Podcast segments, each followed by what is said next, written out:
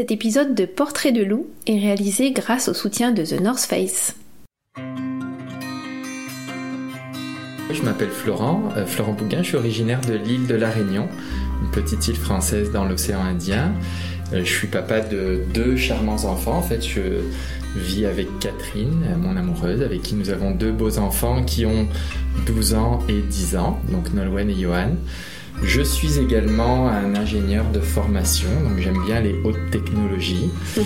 Et enfin, je suis aussi un coureur, donc je suis quelqu'un qui aime courir, puis peut-être pas très rapide, mais courir longtemps. C'est ça que j'aime, c'est euh, les longues distances. Vous écoutez Portrait de loup, le podcast de l'Ultra Trail Arikana. Entre portraits et récits de course, venez explorer avec nous l'univers d'un coureur. Son parcours, son quotidien, ses défis, ses doutes.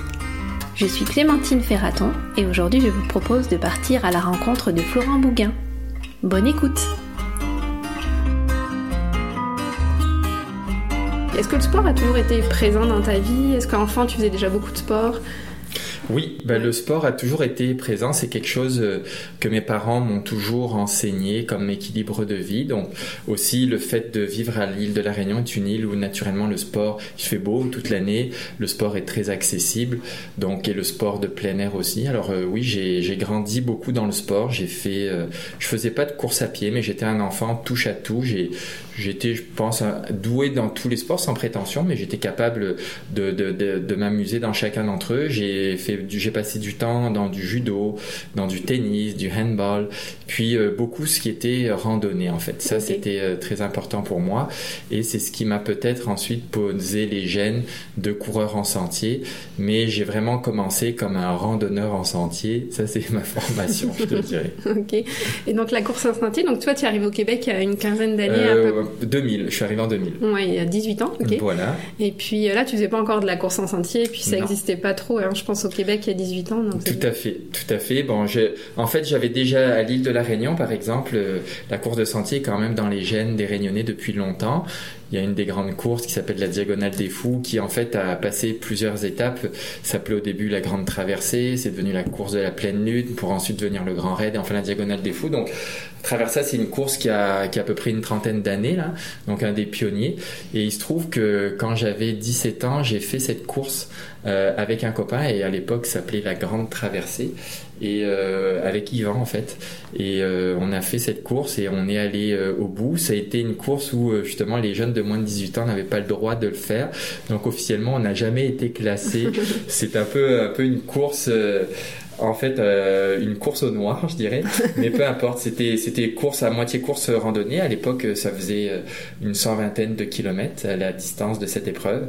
Et donc ça, ça a été ma première aventure, je te dirais vraiment en course en sentier. Mais hormis cette expérience très ponctuelle, en effet, j'ai pas j'ai pas couru avant d'arriver au Québec. Puis même quand je suis arrivé au Québec, mes premières expériences de course, en fait, ont été à travers des raids euh, des raids multidisciplinaires, un peu plus à la boussole. Donc tu cours, mais tu marches, puis tu fais du vélo. Et c'était à travers les raids Ucatac, qui était un raid hivernal dans Charlevoix, où on devait faire à peu près 500 km en autonomie euh, euh, l'hiver de Charlevoisien. Et ça, ça m'a permis de découvrir le Québec, ça m'a permis de découvrir le ski de fond, et puis euh, et puis bah, découvrir l'endurance aussi. À un moment donné, il y a à peu près 8-9 euh, ans de, ça, j'étais euh, chez, chez moi à l'île de la Réunion avec Catherine, nos enfants, et puis on s'est donné comme objectif tous ensemble de, de faire un, un beau trip familial pour finalement ça tombait moi pour mes 40 ans, puis c'était aussi au moment où les enfants allaient tomber au niveau scolaire dans un bon timing.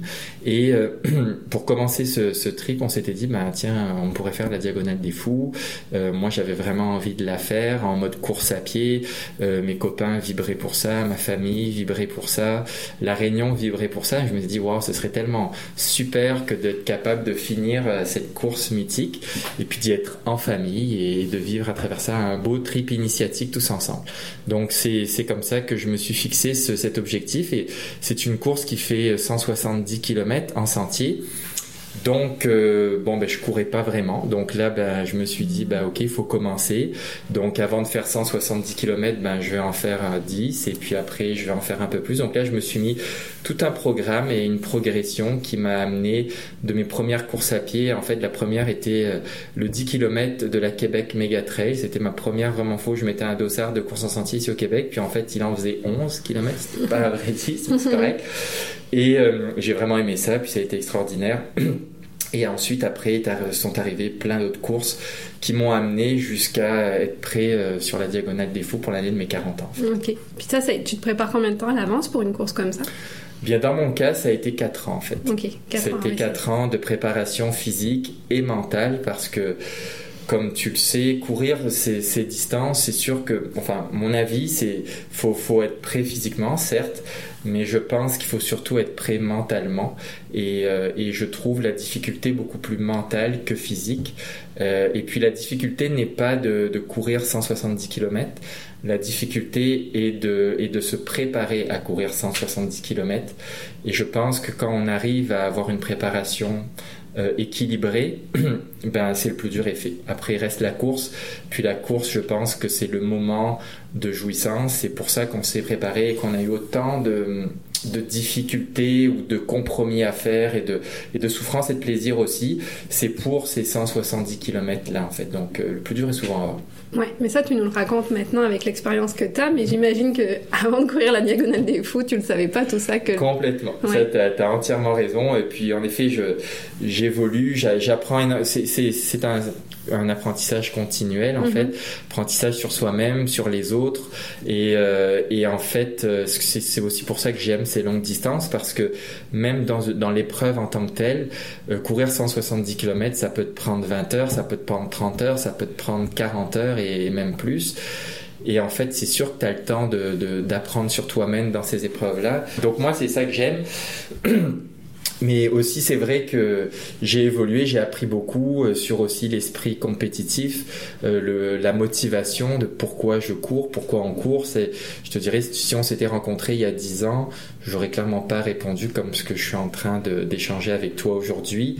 Donc euh, c'est la beauté, je pense, de la chose. Puis c'est surtout avoir une, euh, enfin, ce que moi dans lequel je crois, c'est avoir une durabilité dans la course à pied et finalement dans l'équilibre qui tourne autour et être capable d'en parler il y a dix ans, d'être capable d'en parler aujourd'hui. Puis j'espère qu'on se reverra dans dix ans pour en reparler encore. Et ça, pour moi, c'est ça la, la, force de tout ça. Et ça doit ça ne doit pas être des objectifs en fait temporels. Et comme je le dis, on parle dans une quête d'intemporalité là-dedans. Et, et, la diagonale des fous, ce qu'elle m'a appris aussi, euh, cet objectif que je m'étais fixé, euh, est arrivé. Ça m'a mis 4 ans pour, euh, pour pouvoir y arriver. je suis super content et fier d'être arrivé au bout. Et après et, et, ça, c'est dur. La question, la réponse surtout à, à, trouver à cette question après, là, euh, ça m'a mis du temps avant de, avant de pouvoir y répondre. Et puis, c'est la question de n'importe quel coureur, de n'importe quelle personne qui se fixe des objectifs, des qu'il soit coureur ou, ou professionnel ou n'importe quoi. Une fois que l'objectif atteint, il se passe quoi? Euh, et c'est intéressant en fait. Mais justement, avant, euh, avant que tu la cours, pendant ton temps de préparation, peut-être tu pensais pas à ça encore, mais est-ce que tu te disais que tu allais continuer à courir après ou que c'était t'as pas pensé à ça C'était juste un objectif que tu t'es fixé, puis peut-être après ça serait d'autres projets différents, c'est pas forcément. Euh, Honnêtement, je n'y avais pas pensé. Je, je, fuyais la réponse parce que les questions commençaient à arriver et je ne voulais pas y répondre et je faisais un peu une fuite volontaire de cette question-là, ce qui a fait, je pense, que le, le retour à la réalité après a été peut-être à mon avis plus dur euh, parce que je me suis jamais mis en face ces questions et, et, pourquoi je faisais ça, c'est que je voulais vraiment me concentrer sur le moment présent et sur cet objectif. Puis je m'étais toujours dit, bien écoute, euh, on va on va se concentrer pour le réaliser parce qu'après tu vas peut-être y arriver au bout, peut-être que tu y arriveras pas. Tu sais pas ce qui va se passer donc, à quoi bon imaginer un scénario qui, qui, est impossible à imaginer? Alors, mhm. vis ton moment présent, profite de, ces moments-là, réalise ton but, puis en fonction de comment ça va se passer, bah ensuite tu pourras, te, tu pourras voir la suite. Comment ta famille euh, proche, ta conjointe, tes enfants ont vécu ces quatre années? Eh bien, ils les ont vécus avec moi Mhm. et euh, je pense qu'ils les ont bien vécus. Euh, ça a été, euh, c'était important de, de- que cette course n'était pas la course de Florent, mais qui était la course de, de la famille en fait. Mhm. Et et en fait, ça a été donc, comme je le disais, hein, le plus dur de la course, c'est surtout les moments d'avant, et que surtout quand on a une famille et quand on a un travail, de trouver le, le temps de, de pouvoir faire tout ça. Ben, à un moment donné, il faut jouer avec l'équilibre et euh, avec son conjoint, sa conjointe, ses enfants. euh, Il y a des il y a des moments donnés où l'équilibre se fait différemment. Donc Catherine avait aussi besoin de ses temps à elle. Moi, j'avais besoin de mes temps. euh, Nos enfants avaient besoin de les leurs. Donc c'était important de toujours pouvoir se balancer. Et c'est pour ça que se réaliser tous ensemble à travers cette course, euh, c'était important. Sinon, je pense que j'aurais jamais pu le faire. Mhm. Euh, donc, euh, arriver au bout, c'était vraiment grâce à eux. Puis aussi, ça veut dire passer par des étapes. On de faire des compromis. Ça passe aussi beaucoup par la communication et d'être capable de communiquer avec ses enfants, avec sa conjointe, avec ses, collègues qui ont aussi beaucoup participé à tout ça. Parce que pour réaliser ce genre d'aventure, qui je trouve quand même est assez difficile, euh, ça se fait pas tout seul, ça se fait grâce aux autres. Et euh, et donc, euh, c'est clé de, communiquer. Si tu communiques aux autres tes ambitions, euh, si tu communiques aux autres tes joies, tes peines, tes difficultés, c'est les autres qui vont souvent t'amener les pistes de solutions et qui vont t'aider à aller au bout et t'accompagner. Et donc, euh, c'est ce qui s'est passé pendant ces, ces, quatre années de préparation. Euh, j'ai vraiment essayé de m'entourer des, personnes qui ont pu m'aider. Alors, j'ai parlé beaucoup de, nos enfants et de Catherine, mais, j'aurais pu aussi te parler des gens parce que je connaissais pas la communauté du trail.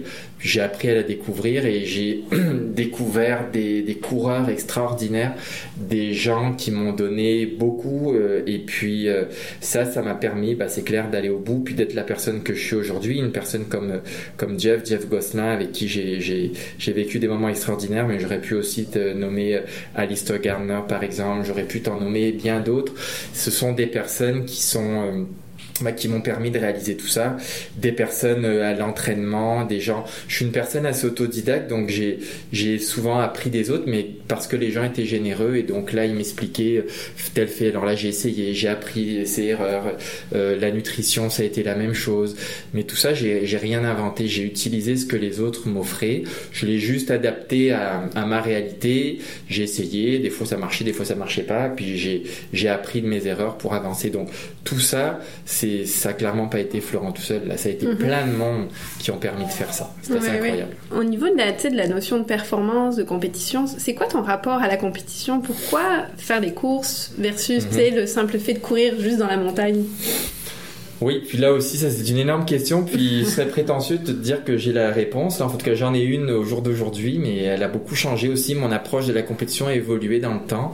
Puis je pense que c'est sain d'être, euh, pour moi-même, d'être passé par ces étapes-là. Puis puis, euh, puis c'est correct. En fait, sais, Catherine euh, me dit souvent euh, pourquoi tu as besoin de mettre un dossard pour aller courir euh, 100 km ou 160 km dans le bois? Puis je suis pas capable de le faire tout seul.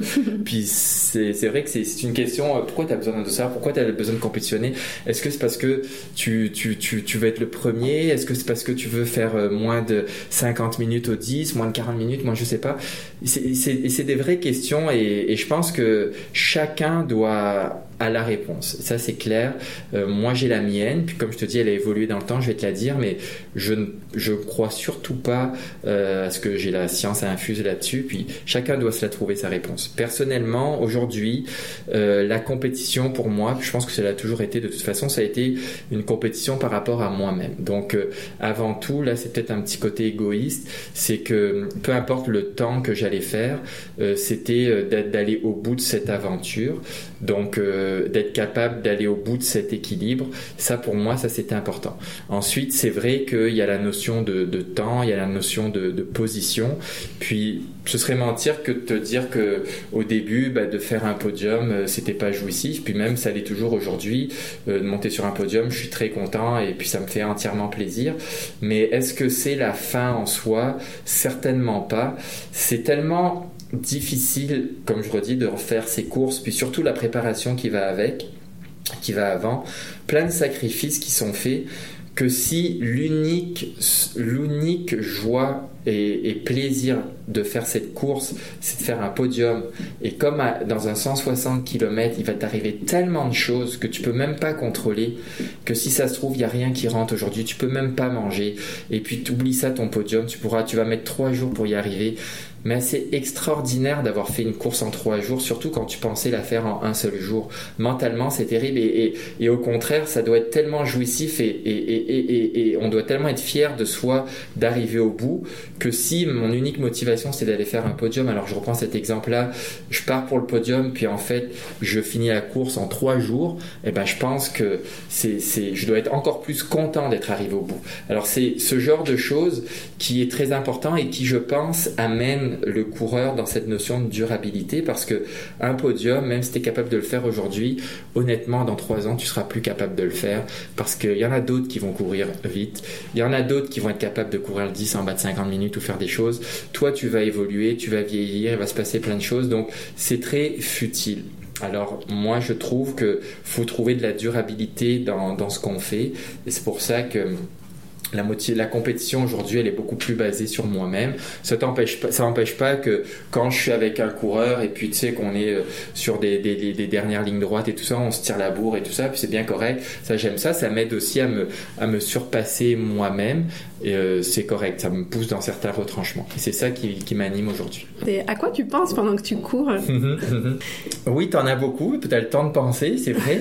Euh, cependant, tu serais surprise de c'est pas des pensées très élaborées là en fait. je vais parler de, de, de moi-même. Euh, je me concentre vraiment sur euh, en fait sur euh, la base de la fameuse pyramide de Maslow là et c'est ça que j'apprécie aussi dans ce genre de, de course et d'efforts c'est que ça t'amène vraiment sur tu peux pas te mentir là il faut que tu sois authentique et puis aller au bout de ces courses là c'est d'être soi-même. Et, euh, et donc en fait ça veut dire que je pense à ce que je suis en train de bien manger est-ce que je suis en train de boire euh, Ok, j'ai mal là. Là, ça va pas. Là, en ce moment, j'ai tel problème à telle place. Là, je pense, je fais de la visualisation positive, par exemple, sur éviter, euh, éviter d'avoir mal, oublier ma douleur. Je, pense à la prochaine épinette que je vois parce qu'en ce moment, je suis en train de marcher, j'en peux plus, j'explose. Donc, mon seul objectif, c'est d'arriver à l'épinette qui est 100 mètres plus loin et puis peut-être d'être capable de relancer puis de recourir dans 100 mètres. Fait que c'est ça qui va me motiver pendant aller pendant trois minutes de, de, de, marche que je pourrais faire dans ce cas-là. Donc si tu veux, c'est c'est je, je, regarde où je mets les pieds, je regarde je regarde, j'écoute les bruits de, de la nature, j'écoute le bruit de mon corps, de mon souffle. J'essaye de regarder ou d'écouter. Je suis à combien de pulsations en ce moment. Je me sens et tout ça. Donc je suis très dans un mode où je je suis à l'écoute de mes sens je suis à l'écoute de, de moi-même, de mes besoins de base, et mes pensées qui sont peut-être les plus élevées sont des pensées envers les gens que, que j'aime en fait, où là je pense à, à des choses positives et puis euh, mais qui sont quand même assez basiques. Et ces choses positives là, je me les suis déjà je, suis déjà préparé, si tu veux. C'est souvent des histoires de courses antérieures que j'ai que j'ai montées, que j'ai vécues, et puis sur lesquelles j'ai fait une rétroaction positive. Et donc, elle après arrive comme des réflexes naturellement dans ma tête et, et crée ma pensée en fait. C'est des moyens de te motiver aussi dans les moments un petit peu plus difficiles pendant la course finalement. Oui. tu te les ai créés au fur et à mesure. Est-ce que euh, tu tu fais quelque chose de spécial pour cette préparation mentale en plus de la course? Est-ce que tu fais pas je sais pas de la méditation, du yoga? Est-ce qu'il y a autre chose qui vient t'aider ou c'est juste toi ton ton travail avec Non, je, bah, je fais de la préparation mentale, mais elle n'est pas spécifique. Tu sais, je vais pas me dire, euh, ok, ce soir euh, à 8 heures, là, ça y est, je me mets en position yoga ou mhm. pas, ou je m'allonge et puis euh, je fais ma préparation mentale. Non, je fais pas ça.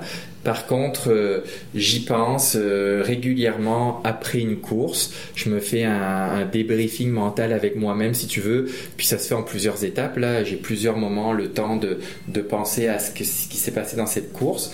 Et puis ensuite, euh, je fais je fais le même exercice quand je suis en mode à me préparer dans une course. Où là, à différents moments dans la journée, dans la semaine et tout ça, je me refais avec moi-même. Tu sais, j'ai du temps je, me déplace par exemple en courant pour aller au travail, donc ça me laisse 45 minutes le matin puis 45 minutes le soir à penser. Donc là, des fois, ça c'est des moments que je vais utiliser pour faire ce genre de réflexion, mm. si tu veux. Tu travailles un peu en mode projet pour la course à pied aussi, finalement. tu te fais un débrief, puis tu regardes ce que tu peux améliorer. Tu apprends exactement. c'est ça. C'est ton bagage d'ingénieur qui, qui t'aide là-dedans. Euh, tu parles beaucoup d'équilibre, de durabilité. Ça, ça se passe comment une semaine dans la vie euh, de Florent Bouillin Ça se passe intensément, mm. euh, ça se passe vite. c'est une semaine, je pense, qui, en fait, euh, je te dirais, je prends pas trop le temps de me reposer, mais je suis un peu, euh, je suis d'un naturel comme ça. Mm. je, donc, alors en fait, ça se passe comme le lundi matin. Euh, si je la commence le lundi, en fait, chaque jour, je, je vais travailler en, en courant. Donc, mm. typiquement, ma routine, c'est, un lever vers dans les 6 heures avec ma conjointe. C'est, c'est faire les boîtes à lunch pour les enfants, faire le petit déjeuner, manger, tout ça. Grossièrement, partir vers les vers les 7 heures à peu près au travail. J'en ai pour 45 minutes, 7h45, euh, une petite douche, tout ça, aller à 8h, un gros 8h, 8h15 des fois, dépendamment de comment je me suis organisé. Je deviens un peu opérationnel. Puis là, euh, c'est la journée au travail. Donc euh, je travaille un peu non-stop dans mon travail. J'ai pas mal à travailler aussi le midi et tout ça. Donc c'est une présence que je fais au travail et donc un travail de de, je dirais, 8h15 à 5h30, à peu près comme ça. Ensuite, là, je, pars euh, m'habiller, je recours, je rentre chez nous. Il est à peu près 6h30, si tu veux, quand je suis à la maison. Là, c'est faire le souper du soir. Ma conjointe en général arrive aussi dans ces, dans ces eaux-là. C'est, le souper. C'est les enfants qui sont grands maintenant. Ils ont 10 et 12 ans. Donc, ils sont capables de faire leurs devoirs tout seuls, mais avec quand même un peu de supervision. Donc, là, soit Catherine s'occupe plus de la supervision des devoirs, soit moi au souper, ou l'inverse. en tout cas, on s'organise. On mange, il est 19h on prend le temps de manger tous ensemble. Euh, c'est un moment important pour nous. On n'a pas de télé, on n'a pas tout ça, donc euh, on se retrouve, on raconte nos histoires et tout ça. Donc on en a pour un bon trois quarts d'heure facile, 19h45. Après, euh, c'est le mode un peu vaisselle, on continue un peu les devoirs avec ça. Et puis là ensuite, moi je rentre dans mon chiffre de travail aussi. Je peux, je peux travailler de chez moi, donc souvent le soir, aller de de 8h30 à 10h. Là, j'ai, du travail à faire, 10h, 10h30. Puis après, je me remets, euh, je fais mes étirements aussi. J'essaye de faire le soir. Je me donne à peu près un quart d'heure, 20 minutes. Et puis, euh, et puis là, après, je repars au dodo. Alors, il est entre 10h30 et 11h en général. Là, la routine, elle ressemble à ça. Et puis, la fin de semaine, la façon dont ça se passe, c'est... Euh, c'est les, j'essaye de, de, mettre des entraînements plus spécifiques à la course à pied, à la course en sentier là-dedans. Donc souvent, euh, je marie les, les, le travail, enfin le, les, les, activités des enfants. Donc ils font, euh, Nolwenn fait du cirque, Johan va faire du plongeon. Donc ils partent faire leurs activités souvent une demi-journée. Et là, pendant ce temps-là, ben moi, je, je pars aussi faire de la course en sentier, de la montagne pour pas impacter. Euh, puis souvent le deuxième jour de la fin de semaine, on va faire une activité ensemble en famille, du canot, du ski de fond et tout. Et puis là, ben, je vais essayer de faire quand on fait une, sortie de canot, bon, on canote ensemble toute la journée, puis le soir pour aller chercher la voiture, bah, moi je vais courir, je vais aller chercher la voiture, ou euh, en ski de fond, bah, je vais peut-être en faire un petit peu plus, tout ça, enfin bref. Donc c'est comme ça qu'on essaye, que j'essaye de mettre euh, l'équilibre dans tout ça. Donc la routine, elle ressemble pas mal à ça. Ok, ouais, donc c'est intéressant d'arriver à intégrer, euh, parce que c'est des, des entraînements quand même qui sont longs pour pouvoir courir de, oui. de l'ultra trail, donc il faut que tu arrives à intégrer tout ça. Mais je te dirais, dans la longueur des entraînements, en fait, une semaine, une petite semaine pour moi correspond à peu près à 8 heures d'entraînement avec euh, le fait de courir tous les jours au travail, tout ça, ça fait à peu près cette base-là. Euh, ensuite, une grosse semaine d'entraînement lorsque on va faire des week-end shocks et tout ça, où là, je privilégie beaucoup la course à pied. Euh, je peux monter en ce moment à, à des 18 heures d'entraînement à peu près. Donc ça ressemble à quelque chose comme ça. Est-ce que, parce que tu, le travail que, que tu occupes aujourd'hui, quand même un poste avec pas mal de responsabilités, mm-hmm. est-ce que le choix de ton travail c'est fait en fonction de tout ça Est-ce que tu as pu euh, compter sur un employeur qui te laisse un peu de liberté aussi euh, Ou ça s'est fait, euh, ça s'est fait ça s'est fait naturellement parce que je te dirais, ça fait, j'ai changé d'emploi quelques, quelques fois et, et, ça a toujours été fait partie de mon équilibre et de qui j'étais. Donc pour moi, c'était important d'avoir un emploi qui, dans lequel je puisse m'épanouir et donc qui, qui, puisse faire ce que je, je, j'essaye de faire. Par contre, là, ce qui est très important depuis à peu près trois ans où je travaille dans une dans l'organisation, en fait, dans le groupe Optel. Euh, je me retrouve complètement. C'est la première fois où dans mon emploi, j'ai euh, mes, mes, valeurs en fait d'être humain et puis ma mission fondamentale de même pourquoi je cours. Ben, je pourrais avoir euh, les mêmes la même mission qui est adaptée à pourquoi je travaille. En fait, le but de la mission de la, la compagnie Optel qui est de d'améliorer le monde en fait pour nos générations futures, puis en utilisant les hautes technologies, l'ingénierie ben, cette mission-là, c'est la mission que je prends quand je cours. Quand je parlais tout à l'heure de motivation, de pourquoi je cours aujourd'hui, ben, je cours pour nos générations futures. Puis c'est pas prétentieux, mais c'est, ça qui me fait avancer, c'est ça qui, essaye d'avoir cette durabilité. Et, et c'est ça qui fait que j'aime parler avec toi aujourd'hui, parce que je me dis, en étant un ambassadeur comme ce que je suis en train de faire avec vous aujourd'hui, euh, peut-être un influenceur, ben là, je vais pouvoir aller euh, m'accomplir dans cette mission. Et finalement, la course à pied me permet, comme mon travail, et comme ma vie de papa et de conjoint, d'essayer d'avoir ma part dans, dans la société aujourd'hui.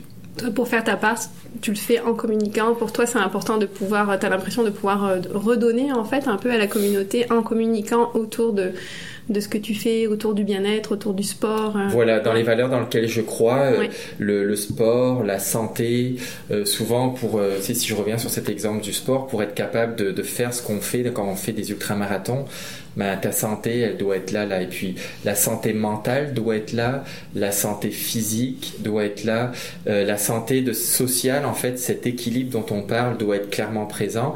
Donc, en fait, je pense que s'accomplir, finalement, c'est une conséquence d'être capable de courir des ultramarathons veut dire que tu es, comme équilibré, que tu as comme réussi, toujours sans prétention, là, euh, cet équilibre-là. Donc, pour moi, c'est, être ambassadeur de tout ça, c'est ça, ça veut dire euh, la santé mentale, ça veut dire la santé humaine, la bonne alimentation, l'écoute de son corps, l'écoute des autres, la communication, l'altruisme, redonner, la générosité. C'est ça qui fait que tu es capable de courir, c'est ça qui fait que tu es capable de travailler, puis que tu es capable d'être un papa et de travailler en famille, et puis tout ça. Si euh, on remontait dans le temps, puis qu'on retrouvait le Florent Bouguin d'il y a 20 ans, est-ce qu'il serait surpris de voir le Florent Bouguin d'aujourd'hui, de voir la personne que tu es devenue?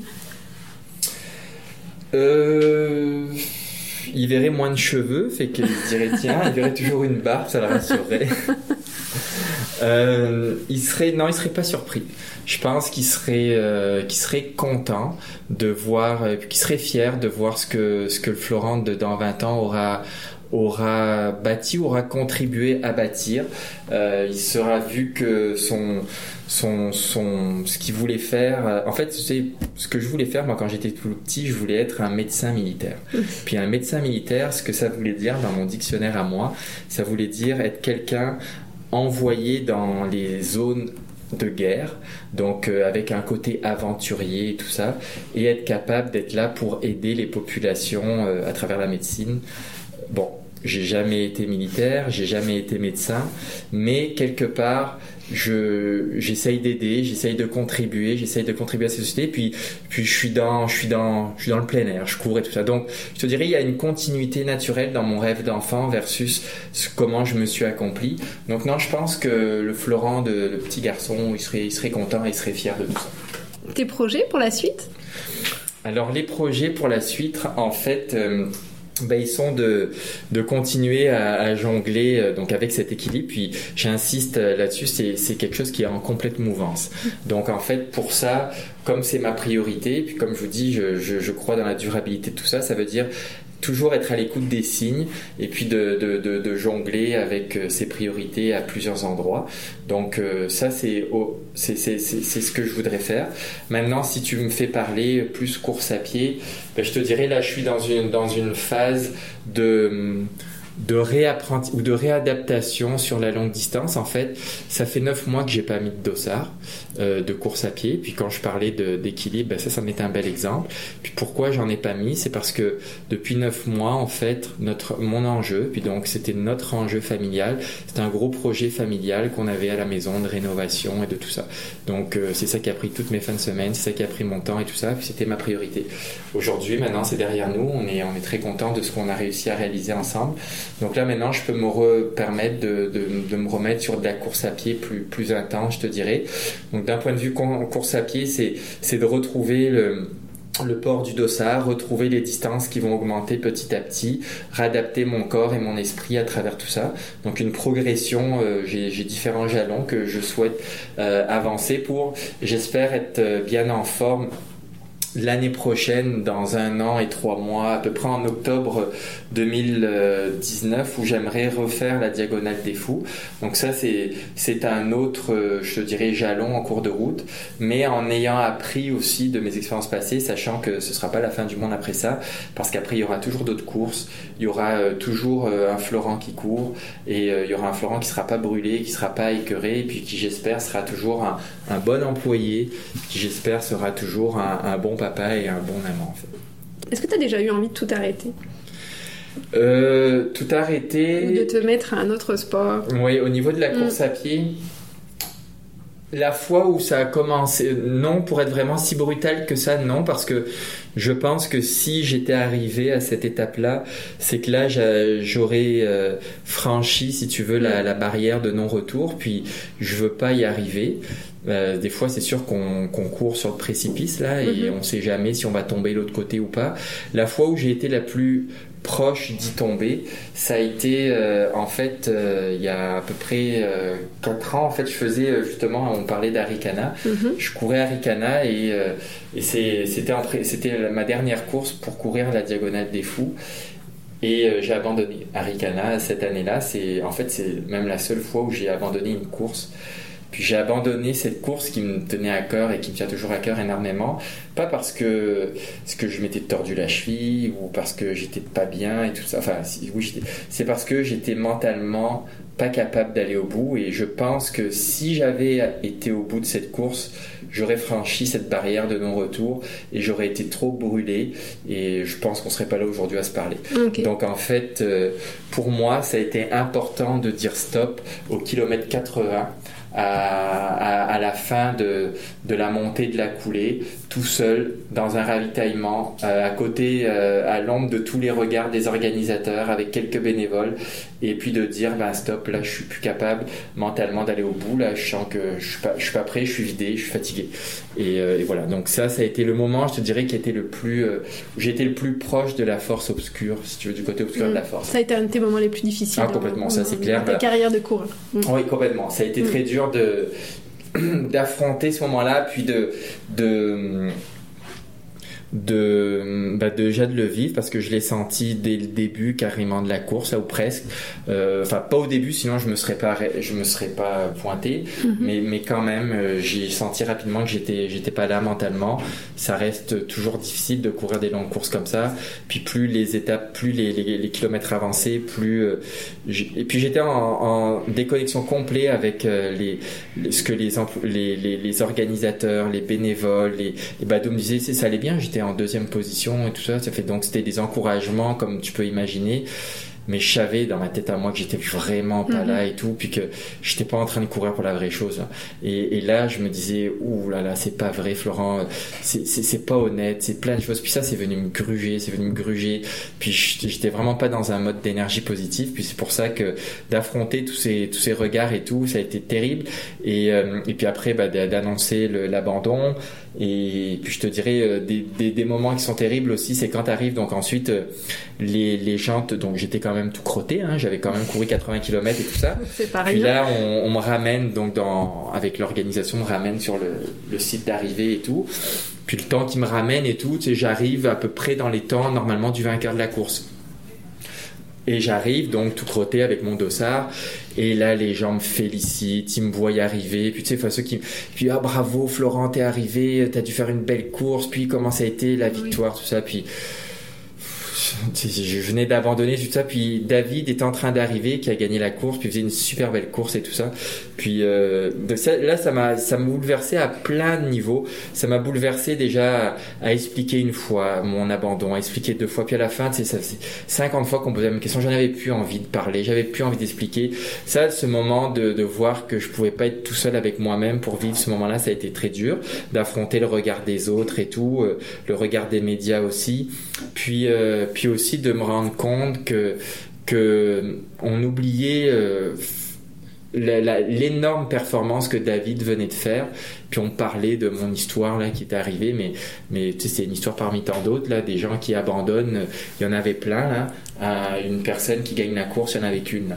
Et puis ça, je trouve que ça aussi, j'ai mal vécu ce moment-là où je trouve qu'on a mal focusé l'énergie autour de la course et tout. Donc j'ai appris beaucoup sur moi-même, sur euh, sur les médias, sur les autres personnes, sur tous ceux qui gravitent autour de ces événements-là. Et, et aujourd'hui, ça m'a ça, m'a beaucoup aidé. Puis ça me permet aussi de sélectionner euh, les, les entrevues que je fais, les gens avec qui je parle et tout ça pour pour de l'authenticité en fait. Oui, c'est ça. On entend beaucoup d'authenticité quand tu parles. C'est important pour toi, je pense, hmm. dans, ta liste de valeurs.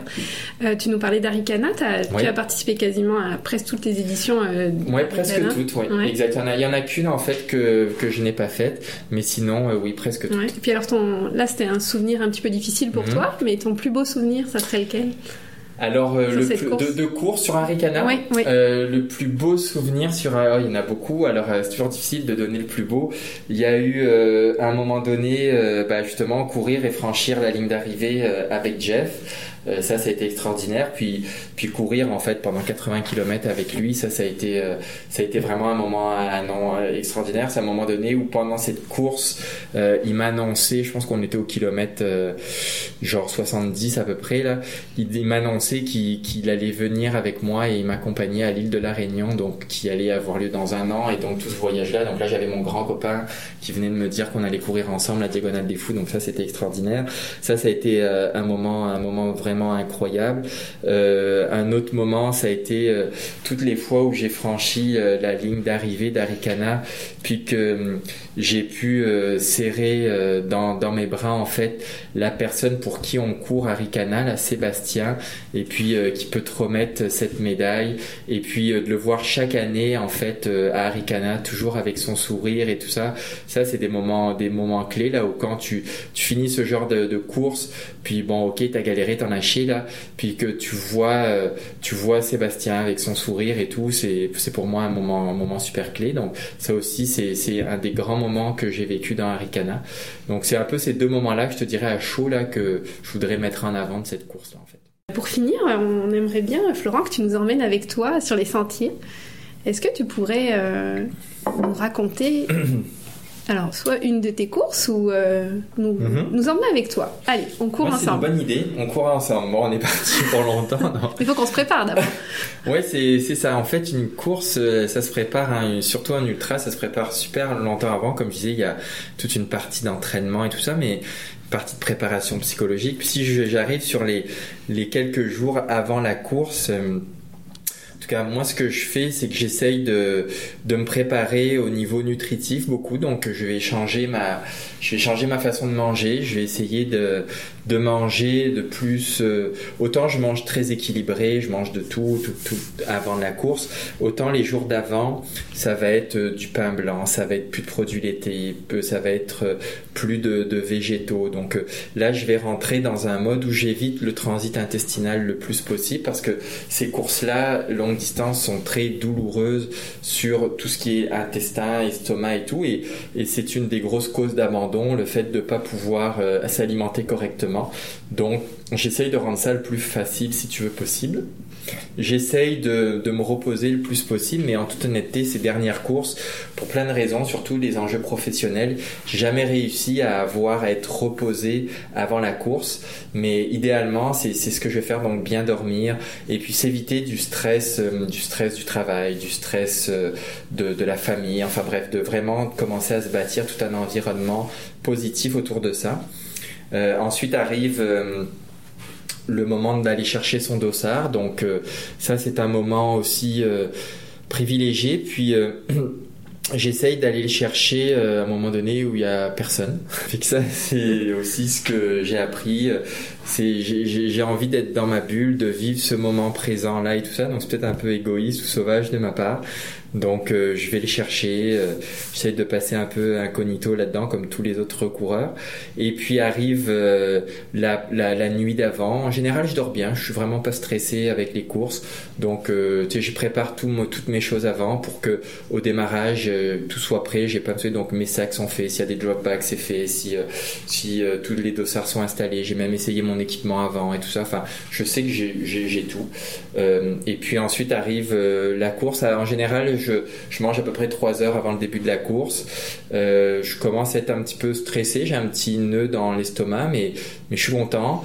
Euh, je marche euh, vers la ligne de départ. Souvent, c'est des départs à la, frontale. Ça dépend. Donc là, je suis, bien excité. J'ai, je j'ai mis mon équipement. Je me suis enduit de mes, mes affaires. De, alors, ça a toujours une odeur particulière. Moi, j'utilise du touch. Là, c'est un petit produit à base euh, naturelle pour éviter les irritations et tout mhm. ça. Puis là, je sens que je, je suis embaumé de touch. Fait ça, tout ça, ça veut dire synonyme de course. Avec pour moi, ça c'est. Là, je commence à triper tout ça. Je bois, je mange ma petite pâte de fruits euh, avant de partir et puis euh, là, je suis sur la ligne de départ. Donc là, c'est assez euh, excitant d'être là, d'entendre les différents coureurs qui parlent, de revoir en général des gens que tu connais, euh, de se dire waouh, c'est super là, tu sais autant de moments pour ce moment-là et tout ça, profites-en, euh, c'est chouette. Je me suis, j'ai visualisé le parcours dans ma tête et tout ça, et, puis là, bah, c'est parti. Donc là, en général, je me mets un plan, un plan de course dans ma tête. Chaque course, je me suis mis mon plan en fonction de où j'en suis aujourd'hui dans ma tête, dans mon esprit, sur mon corps donc là, euh, j'ai défini un petit peu ma façon d'attaquer l'épreuve. Et puis j'essaye de courir donc pour moi-même. Donc comme euh, je le dis, je je cours pas. Tu sais, je me dis pas, je veux courir dans l'équipe des cinq premiers ou dans tout ça. Non, je cours. Euh, là, je me suis dit avoir telle sensation. Donc là, je veux être dans le rouge à telle place. Ou au contraire, je veux être conservateur ici, etc. Donc là, je me mets, je me mets ça. Puis j'essaye de suivre mon plan de course je peux jamais le suivre parce que là il se passera toujours plein de choses. Là je sais très bien qu'à un moment donné le plan de course va changer. Puis là ben, on rentre dans le mode improvisation et là ça c'est extraordinaire. Donc là pourquoi le plan de course change? Parce que je me perds, ça ça arrive régulièrement. Euh, parce que euh, au niveau nutrition j'ai des problèmes, euh, je mange mal, je me, je m'alimente mal, donc après il faut que je m'arrête plus longtemps à des ravitaillements, faut que faut que je marche, pour euh, récupérer, pour être capable de manger. Euh, pourquoi le plan de match change? Parce que des fois j'arrive tellement fatigué avant ces courses-là parce que j'ai malheureusement pas pu tout gérer comme je voulais. La vie c'est comme ça. Euh, t'as peut-être une gastro deux jours avant parce que t'as un enfant qui a un gastro, t'as peut-être euh, un enjeu professionnel, une conférence à donner, etc. Mais c'est ça. Donc là des fois pendant les courses j'en peux plus, je m'arrête, je dors, euh, je, je, je m'assoupis sous un arbre, sous un cactus ou n'importe quoi. Donc ça fait plein de choses qui, qui vont arriver. Je rencontre des gens je vais, je vais des fois discuter avec eux. Donc c'est toutes ces choses qui me font adapter la course en fonction et qui, qui, font que je suis en constante adaptation. Puis euh, ensuite, je sais que à des moments donnés, je vais être au fond du trou. Ça, je vais en avoir à peu près sur une course de, je sais pas moi, une course de, de 20 heures ou de 25 heures pour dire quelque chose. C'est à peu près euh, trois fois là que ça va m'arriver, des moments vraiment difficiles euh, qui vont prendre entre une demi-heure et une heure. Là, je sais qu'ils vont arriver. Donc là, j'essaye de les anticiper. Puis j'essaye surtout, ben, quand ils arrivent, après de me mettre dans le mode solution, puis de trouver vite de s'en sortir. Donc de, de manger un petit peu, de repenser positif, de, de boire, de, de, de repenser aux vraies raisons pour lesquelles on court. Puis, puis plus le temps passe, plus euh, les kilomètres avancent, plus euh, l'accomplissement arrive au bout. Et puis ensuite, ben, là, tu arrives à la ligne d'arrivée. Et, là, c'est bon, ben, c'est des moments extraordinaires. Donc tu arrives ces courses-là, en général, euh, il n'y a pas grand monde, hein, puis c'est bien correct. Tout ça pour dire que chaque arrivée a un petit peu son côté. Puis, puis là, tu arrives, donc euh, souvent c'est beaucoup d'émotions parce que, parce que je suis fatigué, parce que ça a été très difficile d'arriver là. Donc là, c'est prendre du temps. C'est d'apprécier le moment. Puis à chaque euh, chaque moment que j'arrive, que je franchis cette ligne d'arrivée, je crois que c'est une super joie, une super appréciation. Je suis tellement heureux. Puis c'est ces moments-là que, que, qui vont être gravés dans ma tête et qui vont m'aider à partir pour une prochaine aventure. Donc c'est ça que je revenais sur un des points. Chaque fin de course doit être un succès parce que parce que si c'est un échec, ça doit être tellement terrible de construire sur des échecs. Et en tout cas, moi je trouverais pas ça positif. Alors donc je je je je, je, je vis ce moment présent. J'ai mal de partout, plus je m'arrête, plus j'ai mal, et puis là après j'ai du mal à me relever, j'ai du mal à repartir. Euh, là je vais m'asseoir parce qu'en général je, suis plus capable de manger, donc euh, pendant ça va me prendre plusieurs heures avant de remanger un peu. J'ai envie de rien, je, tremble, j'ai froid, euh, j'ai mal, mais je suis vraiment bien en fait. Des moments super super clés. Puis des fois je suis avec les gens que j'aime, des fois je suis tout seul. Puis là là je prends ces moments-là un petit peu pour moi tout seul. Et puis après, bah, rapidement, euh, Le jour d'après, je rentre. Puis en général, le jour d'après, je repars au travail, je recours et je repars à faire mon 10 km le matin, 10 km le soir. Là, un peu clopin, clopin. Là, le 10 km, j'ai pas une foulée bien alignée. Des fois, j'ai mal par-ci, tout ça. Mais j'y vais progressivement. Puis je me remets dans ma petite routine. Je suis très, très fatigué mentalement après ces courses-là beaucoup plus mental que physique. J'ai besoin de retrouver du jus mentalement. Donc euh, mes premières fois, des fois il faut que je fasse attention, c'est des fois les moments où je risque de me faire frapper par des voitures et tout ça parce que mhm. je sens que je suis plus trop là. Euh, et puis euh, puis après ben, ça revient tranquillement et, et là d'autres objectifs arrivent et, et surtout j'échange avec justement ma famille, j'échange avec mes, mes amis, avec mes collègues sur euh, un peu tout ce qui s'est passé, les aventures, et puis j'en suis fier d'être arrivé au bout, et puis euh, on continue, puis je me mets un autre objectif, puis j'avance, et ça se passe un petit peu comme ça, si tu veux, le, le cheminement d'une course. Super, bah, merci, j'étais avec toi. J'ai couru à tes côtés. C'est cool, c'est vraiment bah, chouette. merci beaucoup, euh, Florence, que tu seras à Ricana cette année Oui, alors je serai à Ricana, mais je serai à Ricana pas comme coureur, tu vois, cette année. On se réserve une petite surprise avec euh, l'équipe de l'organisation de la course. Donc je dirais pas trop de détails sur ma présence, mais euh, il va se passer, je devrais faire une belle course, j'espère un petit peu avant Arikana, il reste à me confirmer le tout.